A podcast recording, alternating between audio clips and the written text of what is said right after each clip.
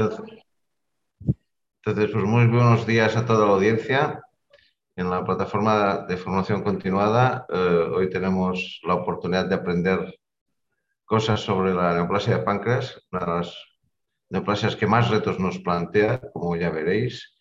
Y para ello eh, tenemos al doctor Xavier Merino, eh, de la sección de abdomen de radiología del Hospital de Vallebrón. Y sin más preámbulos, Xavier, cuando quieras, recordando a la audiencia que al final recogeremos las preguntas que hay en el chat para hacer un poco más de debate.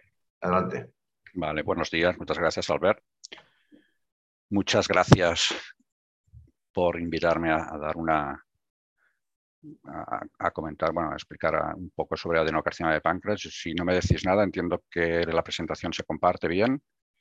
Y... Muy, bien, muy bien. Adelante, Perfecto, pues nada, como, os comentaba, eh, os quería hablar, os quería hablar sobre el, sobre el adenocarcinoma de, de páncreas. Escogí un título muy amplio, ¿vale? Porque hablaremos de diferentes aspectos, todos espero que muy prácticos y de diferentes niveles, que pueda aprovechar alguna cosa tanto el residente como los expertos que puedan estar en la, en, la audiencia, ¿vale? Y hablaremos de diferentes aspectos, como decía, referentes al, adenocarcinoma de, de páncreas. Eh, empezar con la clásica diapositiva que muestra que el adenocarcinoma pancreático continúa teniendo un pronóstico infausto, mientras que la gran mayoría de tumores a lo largo del tiempo ha continuado, han continuado una tasa de supervivencia mejorada progresivamente, el adenocarcinoma pancreático continúa teniendo una causa, una, supervivencia muy, muy, muy mala. Continúa siendo, por tanto, eh, a pesar de ser poco frecuente, entre comillas, pues la cuarta causa de muerte por cáncer en la comunidad económica europea, en Europa. ¿De qué vamos a hablar? Bueno, pues hablaremos durante esta media hora. Hablaremos primero un poco del diagnóstico, los clásicos signos y que tenemos que buscar para detectar el, tumor.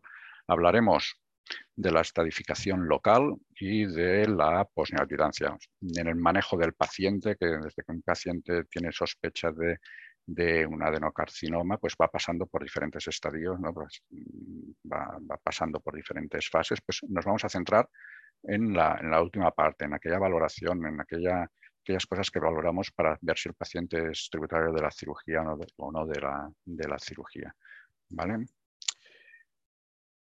Antes de entrar en tema, y porque es la base de lo que, del aspecto radiológico, siempre me gusta empezar por imágenes de anatomía patológica porque van a ser la traducción de lo que vamos a ver en la, en la radiología. El cáncer de páncreas, aquí les presento un, ejemplo, pues se caracteriza por tres cosas fundamentales. Por un lado, la desmoplasia. son tumores terriblemente fibrosos, ¿vale?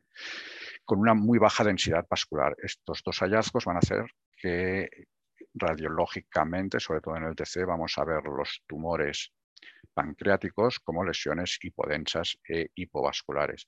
Y después también son tumores que ya patológicamente tienen una elevada tendencia a la infiltración, tanto vascular como linfática como perineural. Por tanto, también tendremos que buscar estos, estas características en las imágenes de imagen. Ante la sospecha de un carcinoma de páncreas, pues tenemos varios signos radiológicos que nos sugerirán la presencia de, un tumor. Como veíamos antes, pues estos tumores que son tan desmoplásicos y tan hipovasculares, pues los veremos como unas masas de diferentes tamaños, con mayor o menor infiltración vascular, linfática, ganglionar, como ven aquí en el, en el ejemplo.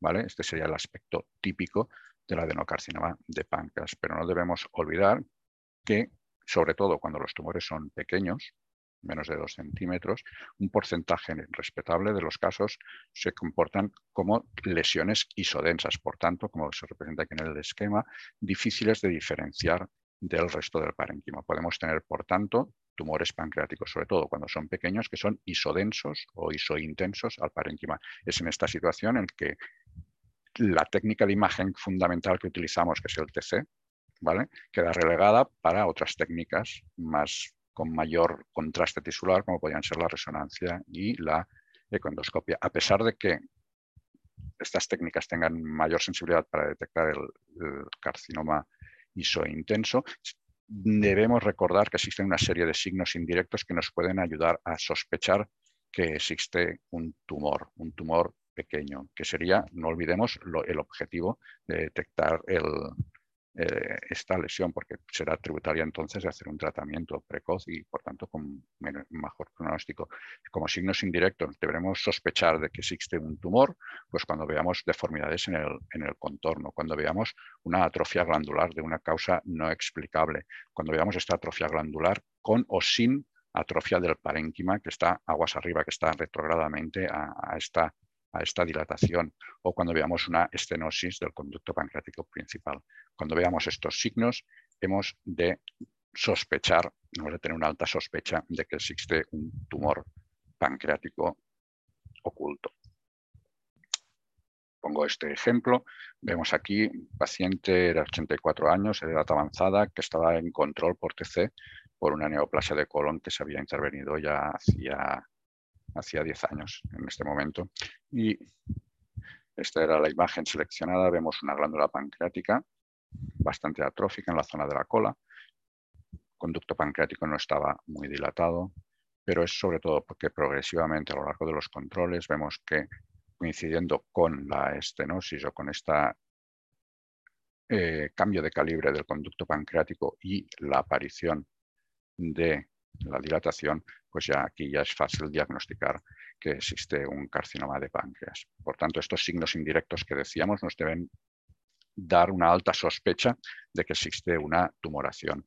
En un trabajo clásico ya de, hace muchos años ya, ya se veían ¿no? que, que,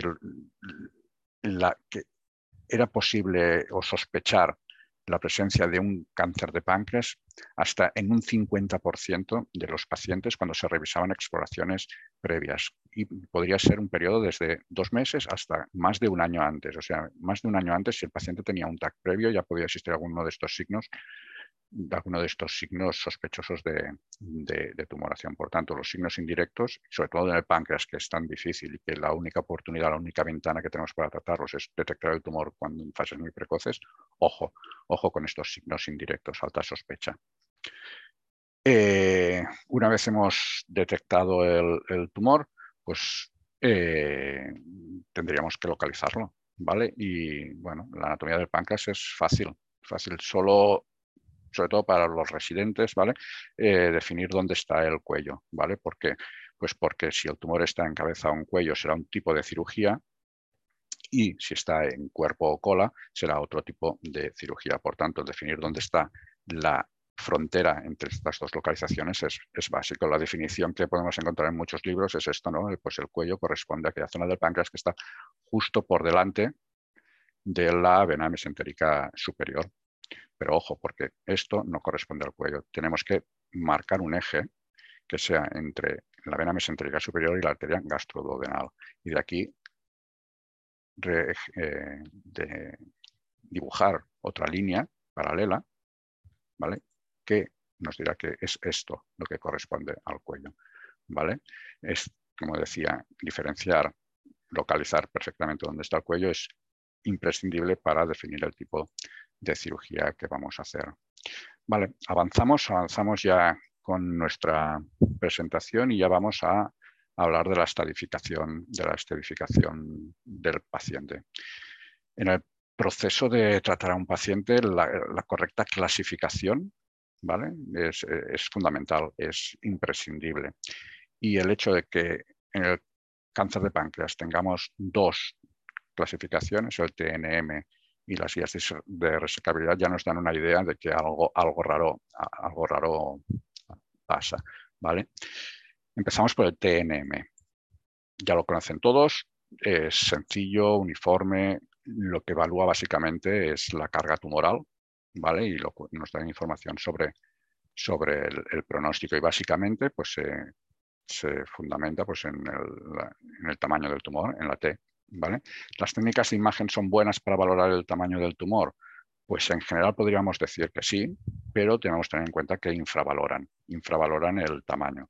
Sobre todo infravaloran el tamaño en los tumores que son muy grandes, ¿vale? Probablemente por esta tendencia o este aspecto que tienen infiltrativo mal delimitado de este, de este tipo de tumores, pero tanto el TAC como la resonancia son bastante buenos para definir el tamaño del tumor. ¿Y la N? ¿Qué tal? ¿Somos buenos con la N? Pues no, no somos nada buenos. Eh, trabajo clásico también, relativamente antiguo, pues de todos los ganglios que se extirparon en el estudio, que fueron más de, más de 600 ganglios, pues de los que eran de menos de 5 milímetros, casi dos terceras partes eran positivos, los ganglios peripancreáticos, y al revés, de los ganglios que eran de más de 10 milímetros, casi la mitad fueron negativos. O sea que lo único que tenemos que es el tamaño, vemos aquí que no nos, no nos sirve. Debemos considerar que todos los ganglios que son peripancreáticos en diferentes localizaciones, como van a ser extirpados con la pieza quirúrgica, pues no nos preocupan demasiado. Son los ganglios que están fuera, a distancia, de la zona quirúrgica, del,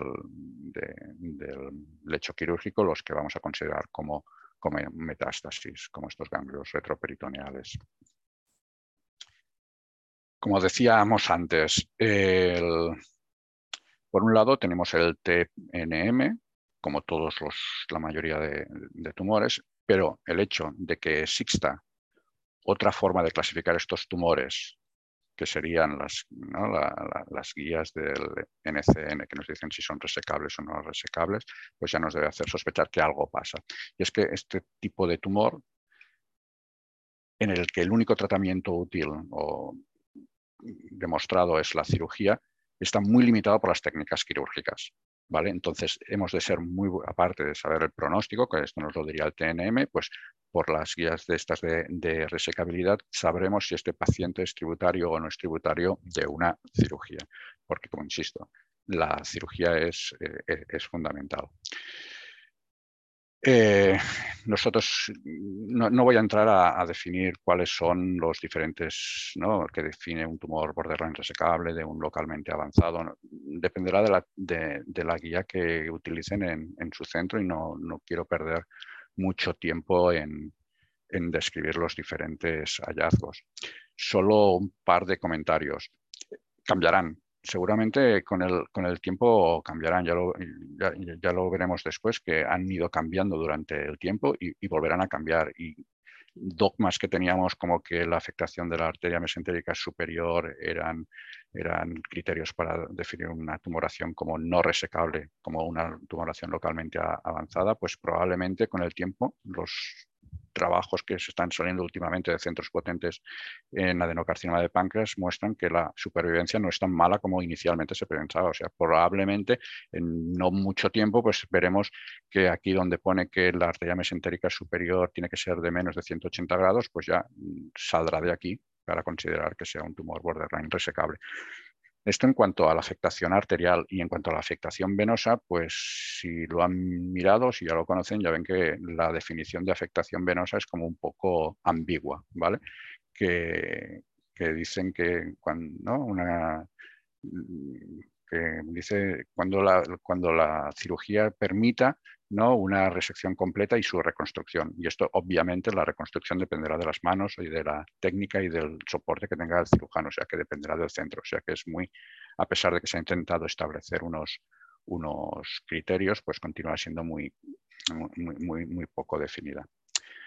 Eh, hecha esta pequeña introducción, pues lo que dices en todas las guías, ya sean las americanas, asiáticas, europeas, todas, es caracterizar o categorizar los pacientes en tres en tres clases, pacientes resecables, pacientes borderline resecables y localmente avanzados. Los pacientes resecables son aquellos pacientes en los que la probabilidad de tener unos márgenes negativos después de la cirugía, de tener un R0, es elevada, muy elevada.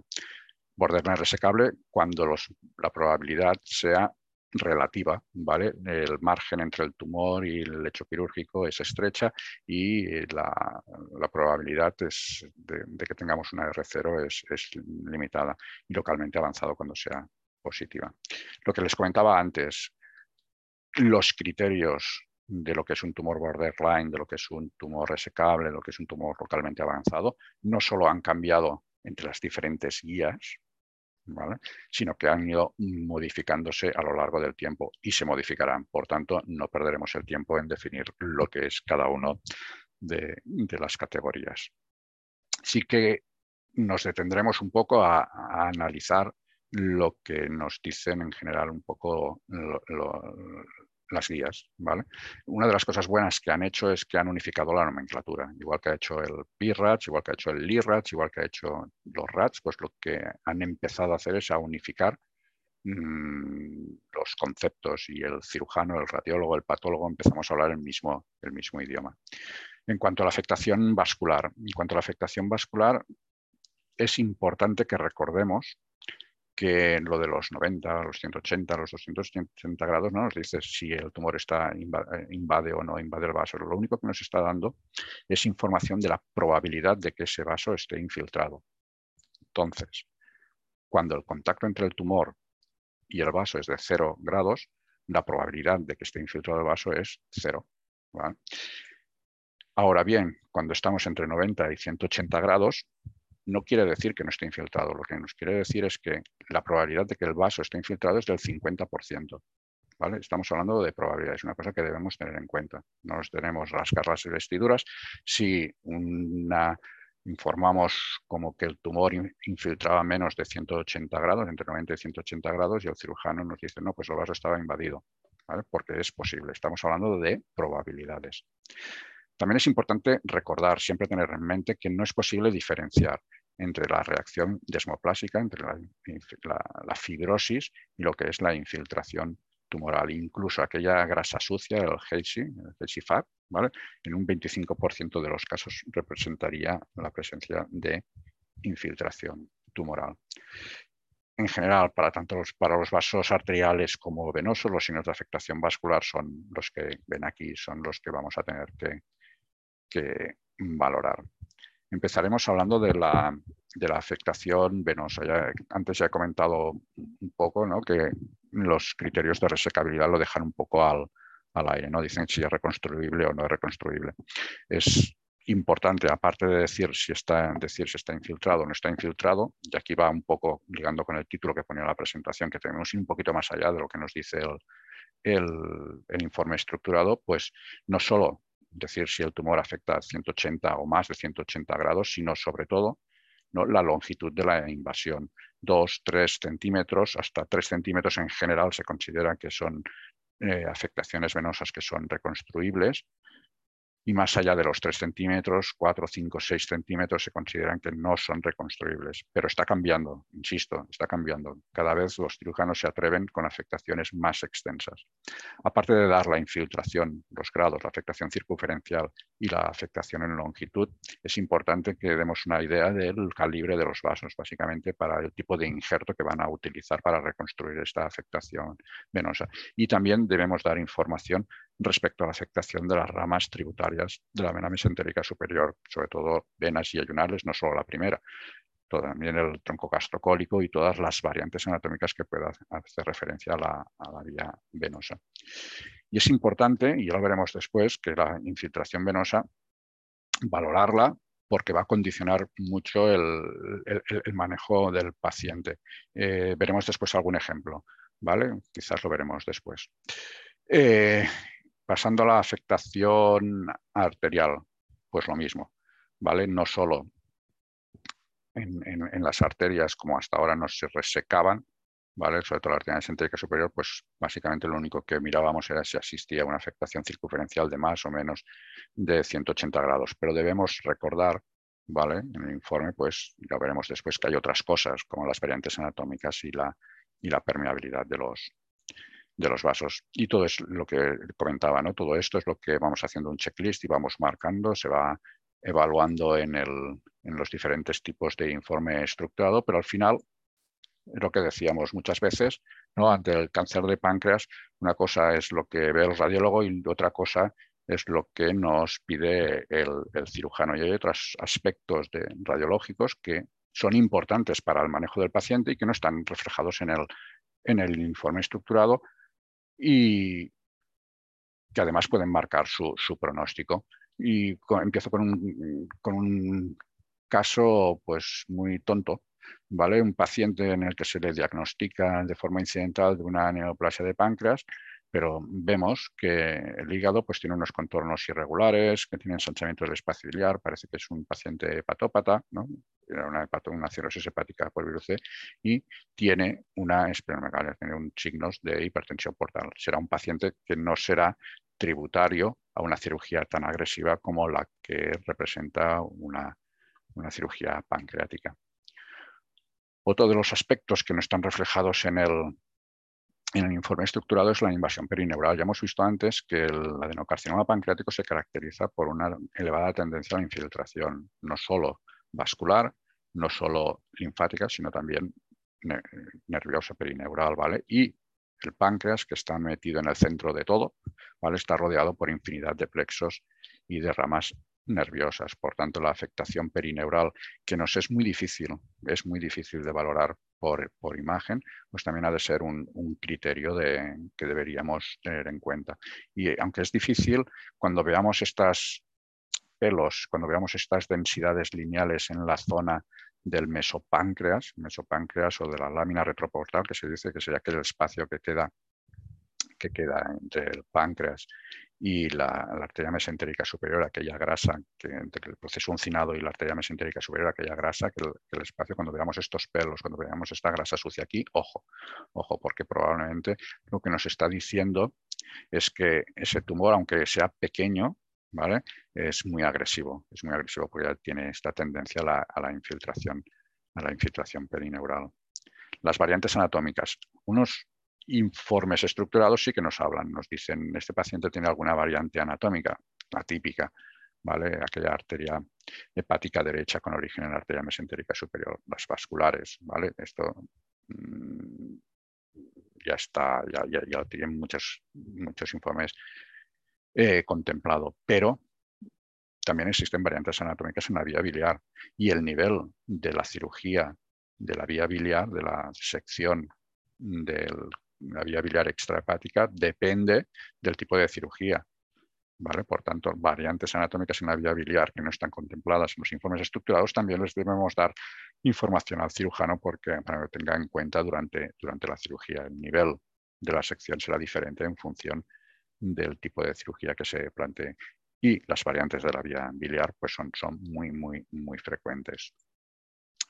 Y por último, pues recordar también que aunque no tengamos ninguna variante, el valorar el correcto estatus, la correcta permeabilidad de los vasos de la zona es fundamental.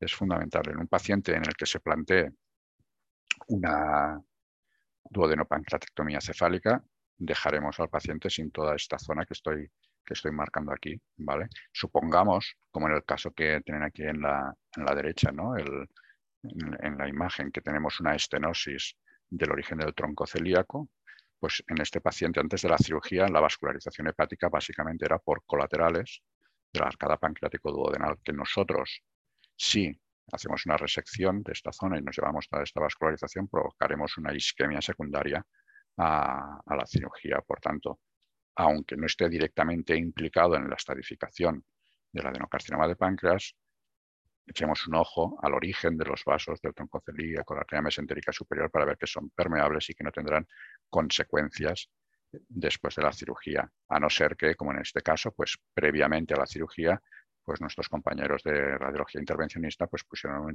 estén y solucionaron el problema, el posible problema de la isquemia que hubiera tenido el paciente. Este mismo problema eh, lo podemos tener de la permeabilidad vascular en algún tipo de cirugía más compleja, como los Appleby, en aquellos tumores de cuerpo, cola, pancreático que están afectando el tronco celíaco, en el que se va a hacer una extirpación de la arteria hepática común y del tronco celíaco y que deberemos asegurarnos que el flujo por la arteria mesentérica superior y por las arcadas pancreático-duodenales está conservado.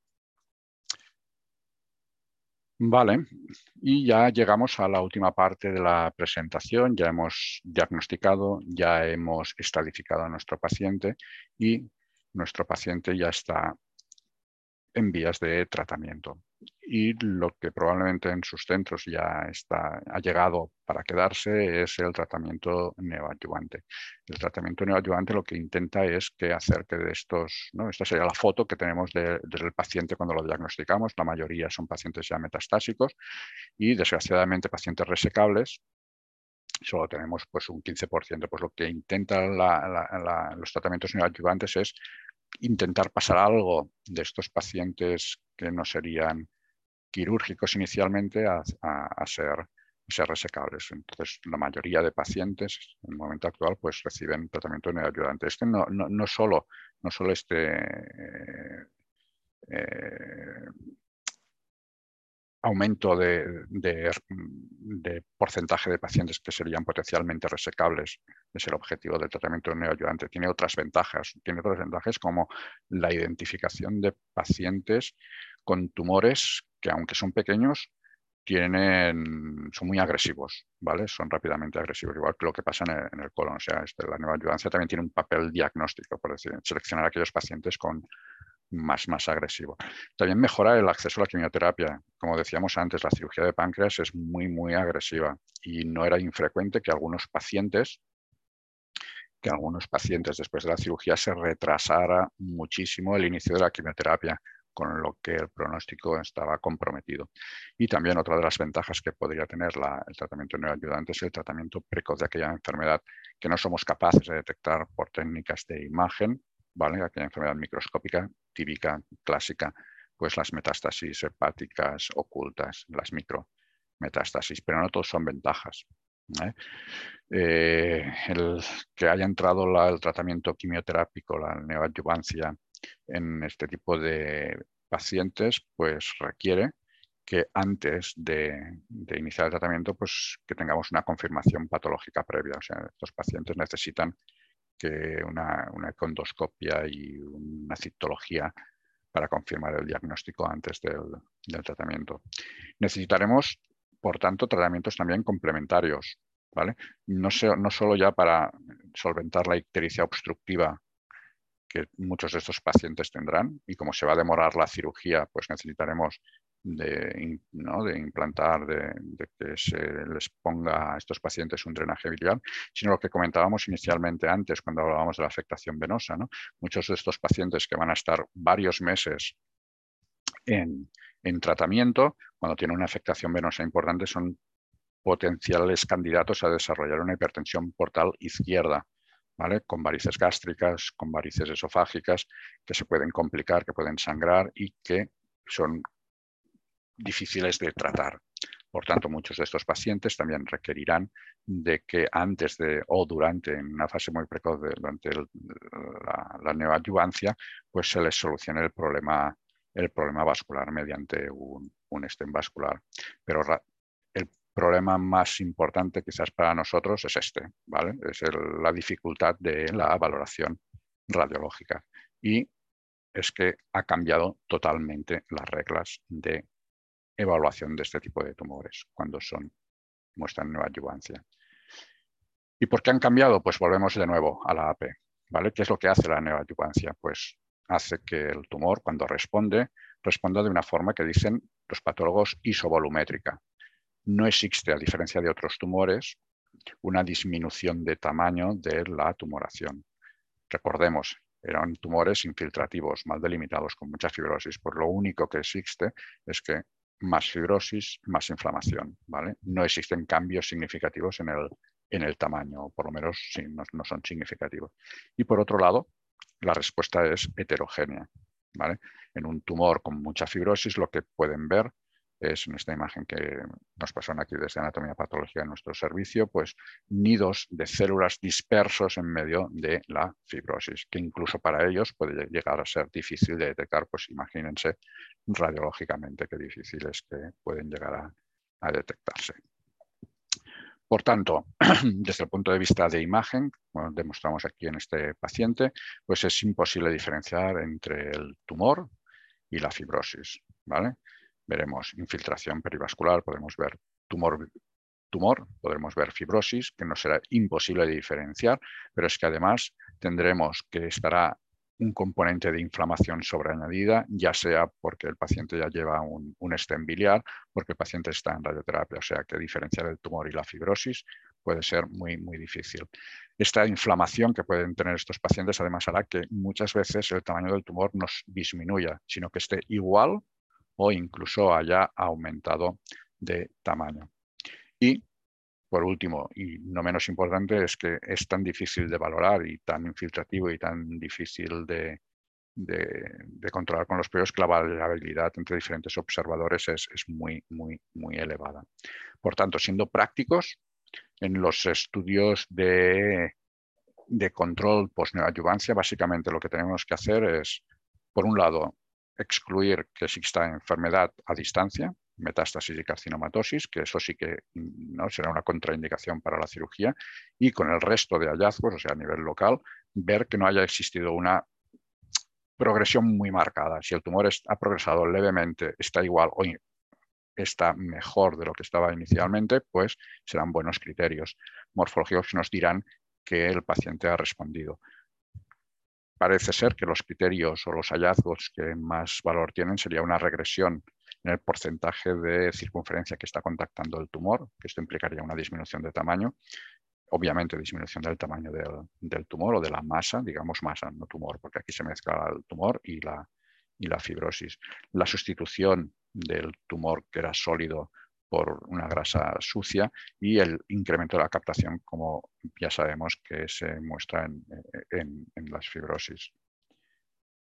¿Qué implica esto? Pues que no debemos olvidar que los criterios de resecabilidad de la, por ejemplo, los del NCNN están definidos solo para el momento del diagnóstico. Por tanto, todo, todo, ¿no? la afectación que veíamos, afectación vascular de la arteria, la hepática de la arteria mesentérica superior, en la neoadyuvancia ya no nos sirve. Y por otro lado, como al final es la cirugía la que nos va a decir si el paciente es resecable o no resecable. Otra de las consecuencias que ha tenido la introducción de la, de la neoadyuvancia es que ya no se hablan de pacientes no resecables. ¿Vale? Porque desde el punto de vista de imagen no podemos, no podemos saberlo. Ahora lo que se habla, se tiene que hablar es de pacientes con enfermedad localmente avanzada. Y ya para acabar, la última diapositiva. ¿vale? Mm, la importancia, la importancia de que exista un comité multidisciplinar que implique diferentes especialidades. E, el, el, adenocarcinoma de páncreas ya hemos visto antes que es complejo, es muy complejo. Y complejo no solo a nivel radiológico, es que es a nivel quirúrgico, a nivel oncológico, a nivel patológico, todo provoca, es causa de retos muy importantes en las diferentes especialidades.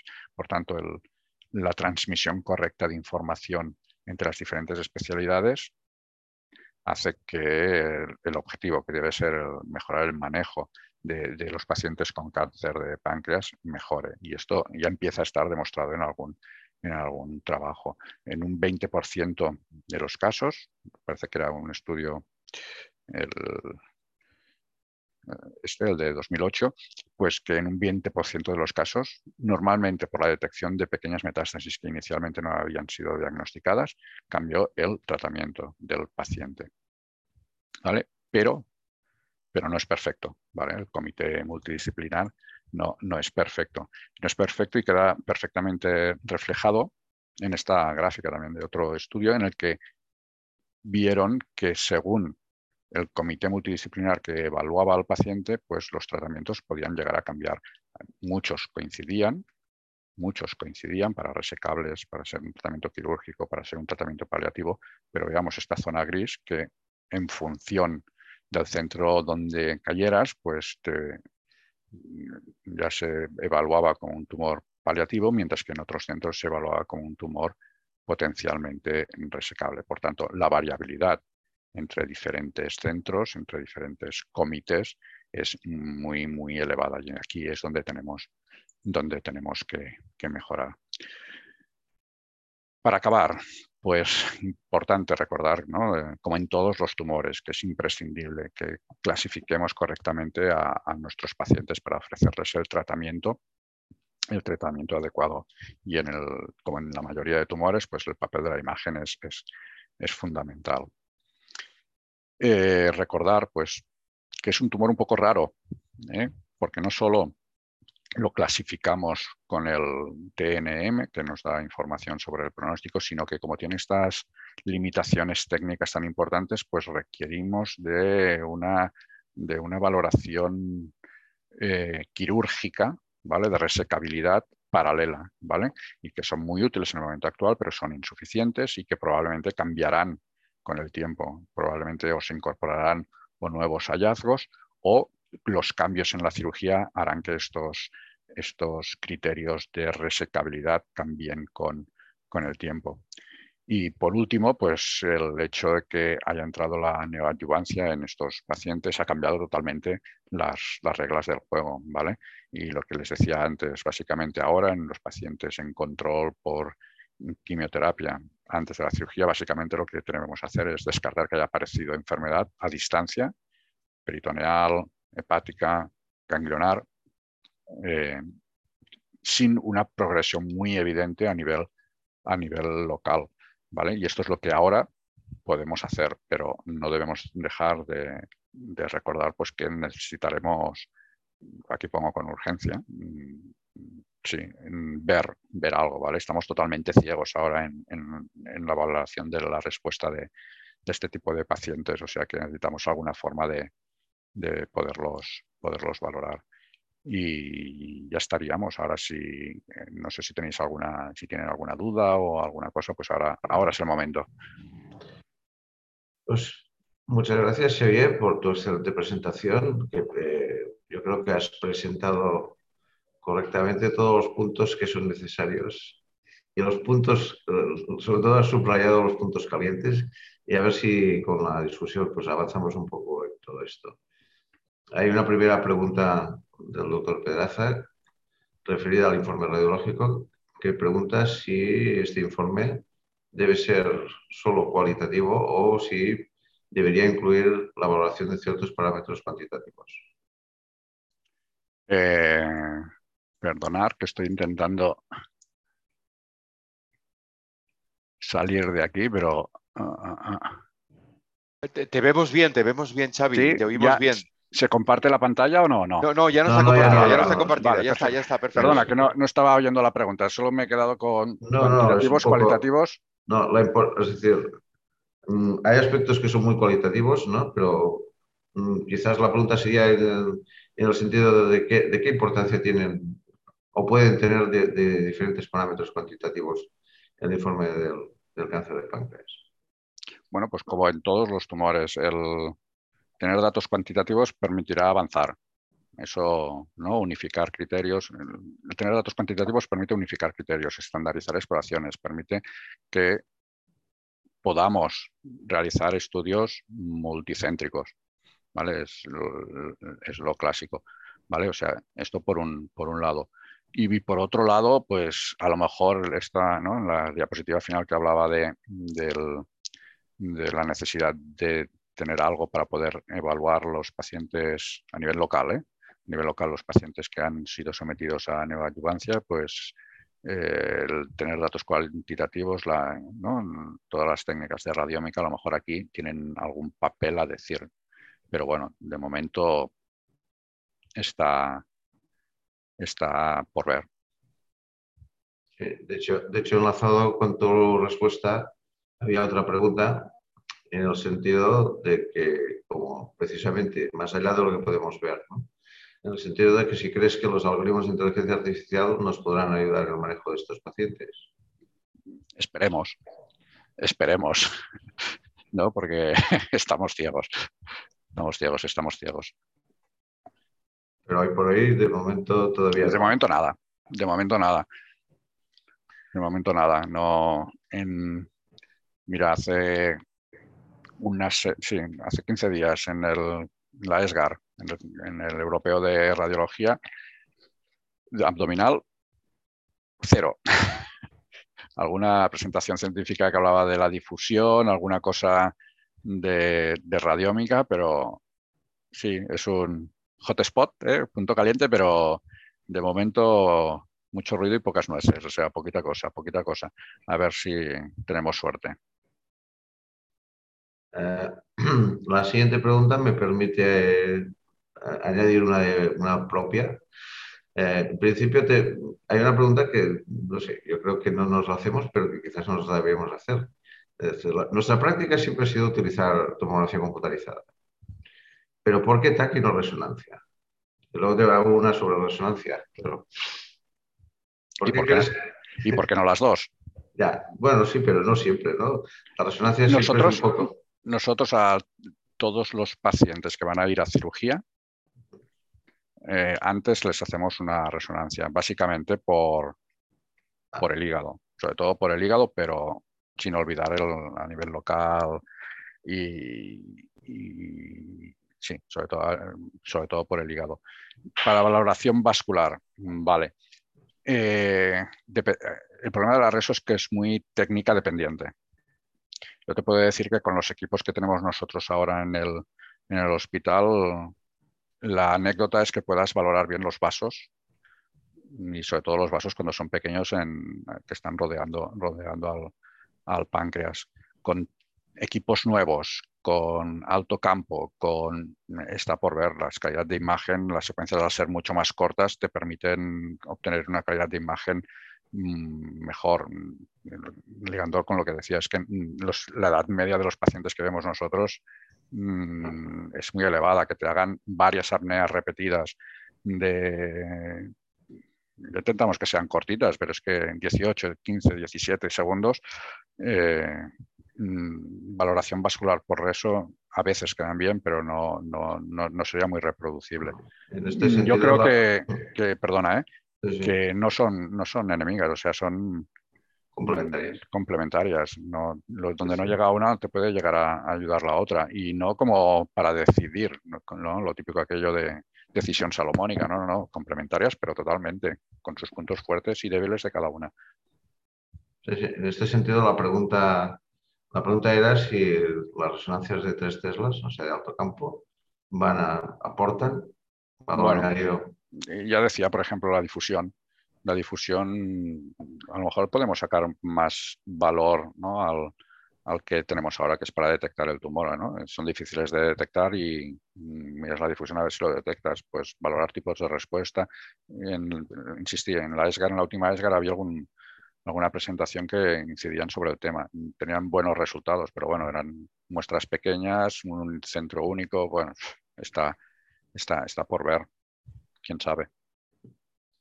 Una pregunta del doctor Damián Gil, muy concreta, es si supongo que se puede hacer extensiva al doctor Leiva, si en vuestros centros los cirujanos operan sin neoadjuvancia algún paciente con afectación arterial de menos de 280 grados. No, no, pero a veces sería un 90 con comillas, ¿vale? Cuando son eh, situaciones extra extraasistenciales, en algún caso puntual que había mucha, mucha, mucha urgencia por operar al paciente, se ha operado, pero ha sido excepcional. Ha sido excepcional. Prácticamente todos los pacientes con mínima afectación vascular van ya a, a, a. Sí, aquí en Belviche aquí no, tampoco, incluso diría que cada vez se intenta, ahora no, parece que, los tratamientos con quimio incluso se intentan hacer neoadjuvancia en pacientes resecables, o sea, ¿no? me parece que tira más hacia, hacia hacer neoadjuvancias incluso en pacientes que, que, tú ya de inicio ya los, ves como resecables. Eh, Ahora empiezan a aparecer las solicitaciones por tu ponencia, Xavier. Muchas gracias. Del doctor Carlos Alexander, de la doctora María José Prieto, de la doctora Ángeles Franco, que además pregunta que yo creo que vas a confirmar, es decir, que si, es decir, si, la, si realmente en la evaluación de la respuesta la difusión y el PETAC no sirve para nada para nada tampoco sería alguna cosa nos tenemos que agarrar para intentar solucionar el, problema. dejémoslo en que, que sirven poco, sirven poco de momento. De momento, a lo mejor no, sí, no, no, no, no, no. En alguna situación puntual sí que nos ha servido, pues, sorprendentemente, pues aquel tumor que costaba de ver en eh, por todas las técnicas, pues tenía tal avidez por, ¿no? Tenía tal actividad metabólica, pues que lo has visto, que lo has podido demostrar por, por el PET, pero bueno, sí, sí, muy, muy, muy, muy relativo el, valor que tienen. Eh, la doctora Prieto te pregunta, que creo que eh, ya lo has comentado, pero así lo, lo, lo, subrayamos, es decir, ¿hacéis siempre resonancia de hígado de entrada a todos los pacientes antes de la cirugía? Antes de la cirugía, sí, sí, sí. Siempre. Sí, sí.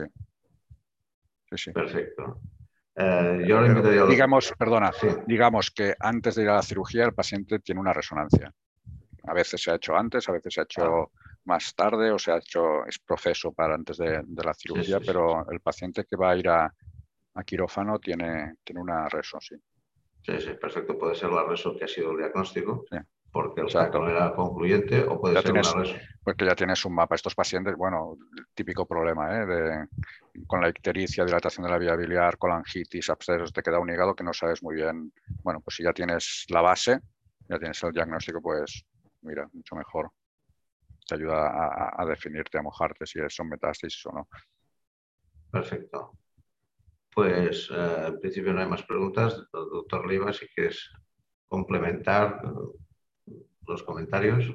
Eh, bueno, en la presentación es, eh, como han dicho también en el chat, muy realista, es la realidad, ¿no? Lo que nos encontramos. eh, nos encontramos cada día eh, con, con estos problemas, sobre todo con la, la neoadyuvancia. Yo quisiera quizá puntualizar también que si ya es complicado hacer eh, estos diagnósticos, como la decisión principal del camino que va a seguir el paciente en el momento del diagnóstico se basa mucho en, la, en el TAC, en la, en la imagen, quizás ser muy escrupuloso con, con, la técnica del TAC, sobre todo la técnica inicial de, de, de diagnóstico. Eh, que nos encontramos muchas veces, nos encontramos muchas veces paciente ictericia, sobre todo que, eh, de que vienen de otros centros, ¿no? paciente que está ictérico, le hacen un primer TAC, quizá una fase portal, le ven la estenosis, le ponen una prótesis, cambios inflamatorios y después lo derivan a un centro de tercer, nivel. Ya tienen la prótesis puesta, ya tienen mucho cambio inflamatorio, valorar después eh, si es resecable o no, si contacta con la vena o no, con la arteria, es muy complicado. ¿no? Quizás directamente insistir en, en hacer un protocolo, eh, aunque nos pasemos, ¿no? quizás hacer un protocolo exhaustivo ¿no? de arterial, portal, eh, en todos los pacientes con, sospecha de, una neoplasia de, de pan. Eh, como he dicho también, quizás eh, también puntualizar esto, ¿no? que parece que la, que la idea de cómo van los tratamientos es incluso hacer neoadyuvancia en pacientes que son resacables.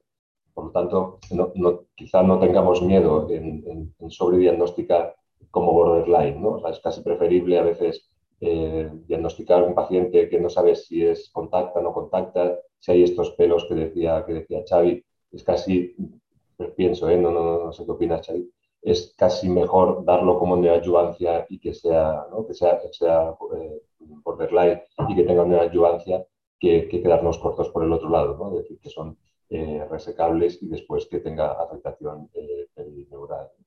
y como resumen también de las ideas de Xavi, decir que, bueno, que el informe estructurado, que era lo que, lo que hablaba, que al final es un checklist, o sea, que es una, una lista que no nos debemos olvidar, sobre todo si no tenemos un, un volumen alto de, de pacientes de, de, neoplasia de páncreas, que sirve quizá para hacer unos estudios comparativos con pacientes con otros y sobre todo la importancia de, de los comités multidisciplinar que nos dan el feedback nosotros tanto a ellos como, como cirujanos y, y oncólogos con nosotros. Sí, sí.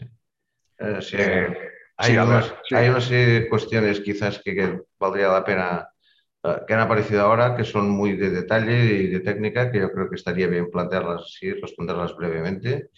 Hay una pregunta del doctor Romeña eh, sobre si la valoración hepática se hace con, el, con contraste hepatoespecífico y si siempre se utiliza difusión. Siempre se utiliza difusión, no utilizamos siempre el contraste hepatoespecífico, pero por un problema logístico. Eh, sí, si tienes posibilidad de utilizar hepato específico, mejor que mejor, ¿vale? Pero sí, no utilizamos por temas ahora, pero lo utilizaremos seguro, seguro, seguro. Yo una pregunta de la doctora Sierra, dice que en relación a esta resonancia de la que se dispone, ¿cuál es el tiempo máximo que debería transcurrir? Es decir, que nos podemos permitir entre esta exploración y la cirugía. Bueno, básicamente no lo tenemos establecido, ¿vale? Lo que sí tenemos, lo único que, lo que decía antes, tenemos establecido hacer una resonancia antes de la cirugía. Es lo único para ver que, cómo, está, cómo está ligado. Si tenemos una resonancia ya inicial, ya en el momento del diagnóstico, pues ya nos sirve como, como base para tener un mapa, una, foto, una imagen de cómo está el paciente y antes de la cirugía, si ha habido un cambio, pues se repite la, la RESO para, asegurarnos.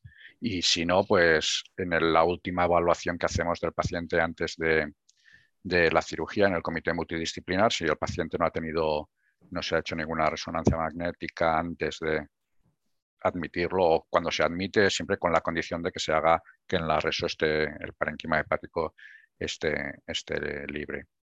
Me gustaría incidir, aprovechar eh, sobre lo que ha dicho David antes, ¿vale? De que no debemos ser muy, no, debemos tener mucho miedo a, que infradiagnostiquemos estos pacientes y, es reforzar un poco esta, esta, esta idea. Es que los centros así potentes en, cáncer de páncreas, los holandeses, los alemanes, están siendo muy, muy, muy agresivos. O sea, no debemos quitarle la, única oportunidad que tienen estos pacientes de, de, salvarse es la cirugía.